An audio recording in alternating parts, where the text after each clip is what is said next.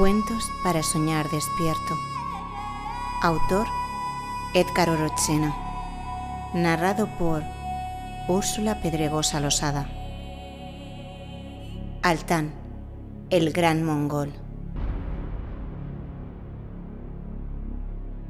Había una vez un jinete, un guerrero, un gran general mongol que había acompañado en mil batallas al gran conquistador Genghis Khan.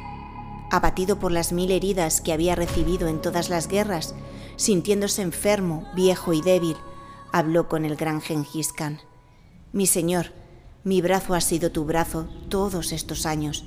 He sido un fiel guerrero y te he acompañado en la conquista de todo el mundo conocido.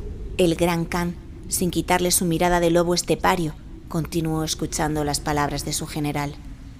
He venido ante vuestra presencia para informar, gran conquistador, que este es el último día en que mi espada dejará de servirte. ¿Por qué? preguntó el gran Khan, si eres uno de mis más grandes generales y aún quedan tierras por conquistar. El general, soltando su espada y poniéndose de rodillas, dijo, Mi gran Khan, siento que la vida me está abandonando cada día. Soy un viejo, un viejo que no puede luchar un viejo que lo único que quiere ahora es encontrar la paz y la sabiduría antes de que la muerte me alcance. El gran conquistador Genghis Khan lo quedó mirando fijamente. Poniéndose de pie dijo, Levántate, Altán. Has estado a mi lado desde que eras un Keshik, y ahora, en el crepúsculo de tus días, vienes a mí para despedirte y decirme que estás viejo y que tu brazo ya no puede blandear el sable que defendió a tu gran Khan. Así es mi soberano Temujin.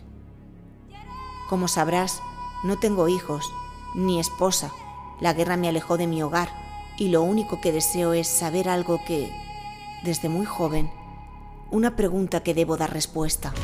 ¿Y se puede saber cuál es la gran pregunta que aflige tu espíritu? preguntó el gran Khan. Quiero saber qué diferencia hay entre el infierno y el cielo. El gran Khan se acercó a él y dándole un gran abrazo dijo, Ve, poderoso Altán, ve y encuentra la respuesta, y cuando la encuentres, ven a mí y me revelas ese gran secreto. El general Altán, dando la vuelta, se marchó en busca de un sabio que pudiera darle esa respuesta. Caminó sin rumbo fijo hasta que un día sus pasos lo condujeron a una aldea de China.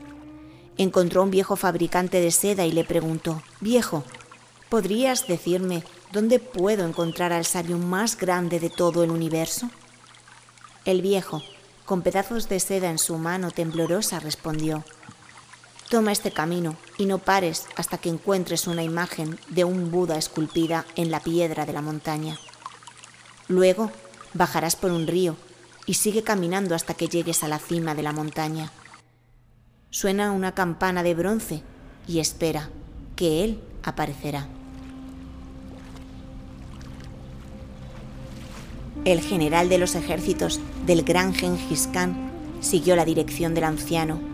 Caminó por días, semanas y años hasta que encontró una gigantesca imagen del príncipe Siddhartha. Continuó su camino hasta que, después de muchos meses y años, alcanzó la cumbre de la montaña. Tocó la campana y se sentó, cerrando los ojos, listo para esperar a que el sabio se mostrara. Las hojas amarillentas del otoño dieron paso al frío y la montaña se cubrió de nieve. El general, sentado en el suelo, casi cubierto de nieve, permaneció imperturbable, esperando a que el gran sabio se mostrara. La nieve se derritió y con los primeros rayos de la primavera, una mañana, sin darse cuenta, un hombre pequeño y delgado, con largos cabellos y barba blancos, estaba sentado a su lado. El general inclinó lentamente la cabeza hacia el suelo y dijo, Sabio, he venido para que ilumines mi mente. Desde joven tengo una pregunta que no quiero llevar conmigo cuando la tierra cubra mi cuerpo. El viejo chino se puso de pie y extendiendo su mano dijo, Ven, gran general de generales, te invitaré a tomar un té en mi humilde morada. El general acompañó al sabio hasta una cueva muy profunda donde permanecieron en silencio hasta que el sabio preguntó, ¿Cuál es tu pregunta? El general respondió, Sabio, dime cuál es la diferencia entre el infierno y el cielo. El anciano levantó su mirada, mostrando sus ojos totalmente blancos, y encogiéndose de hombros respondió, Gran general, ¿acaso tú no lo sabes? ¿Saber qué? preguntó el general, un tanto incómodo. El anciano tomó su callado y bajó por la ladera de la montaña.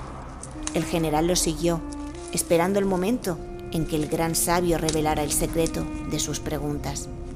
El anciano tocó un árbol frondoso y sentado en posición de loto, meditó. El general, algo incómodo y acostumbrado a que su palabra fuera ley, no estaba conforme con la actitud del viejo sabio. Desde el primer momento, el sabio no había dado importancia ni había querido responder a su pregunta. El general se sentó junto al anciano, esperando que terminara su meditación. Así cayó la noche y el sol apareció al día siguiente. Y así transcurrieron los días, las semanas, los meses y las estaciones. Llegó el invierno y Altán, el general de generales, decidió tocar al anciano, quien había permanecido inmóvil bajo el árbol de oro, ahora cubierto de nieve. El dedo de Altán tocó el hombro del anciano, dándose cuenta en ese momento de que el sabio había muerto. El general, decepcionado y frustrado, caminó de regreso por el mismo camino. Después de varios meses, llegó a la aldea del fabricante de seda, pero todo estaba destruido. Las casas aún emanaban humo y los pocos heridos se arrastraban entre el fango de las calles. Altán levantó al anciano del suelo y lo colocó entre sus piernas. El anciano abrió sus ojos y antes de dar el último aliento le preguntó, ¿Has encontrado la respuesta a tu pregunta?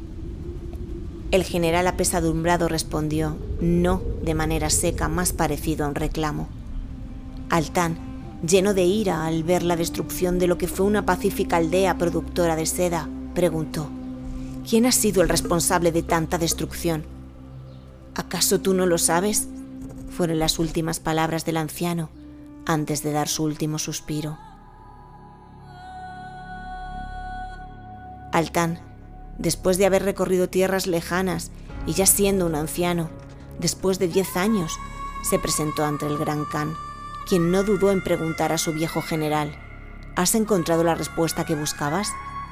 No, respondió Altán. El gran Khan, conquistador del cielo y la tierra, poniéndose en pie, dijo, Dime, Altán, en tu trayecto, ¿qué has visto? Montañas, flores, ríos, nieve, el aire, el cielo azul, gente pacífica trabajando, respondió Altán. Ese es el cielo, respondió el gran Khan. ¿Y a tu regreso, qué has visto? Destrucción, sangre y muerte, respondió el viejo Altán. Ese es el infierno, respondió Gengis Khan mientras salía de su yurta. Ven, acompáñame y cabalga conmigo dijo Temujin mientras montaba su brioso corcel. Altán dio algunos pasos, cerró los ojos y cayó de bruces, golpeando su rostro contra el suelo. Al abrir sus ojos, su sorpresa fue tan fuerte que se levantó como impulsado por un rayo. Era el viejo sabio que decía, Por fin has despertado. ¿Cuánto tiempo he estado aquí? preguntó Altán. Siempre has estado aquí, desde que eras un niño respondió el sabio, pero el gran Khan me ha invitado a cazar con su halcón. El anciano colocó su mano frente a su boca y le dijo, Los años han afectado tu mente, Altán. No, mi querido maestro, se equivoca. Soy un gran general, general de generales, respondió Altán. Está bien, dijo el anciano. Ve por más té y no olvides la leche, Altán, general de generales del gran conquistador Gengis Khan. Y colorín colorado, este cuento se ha acabado.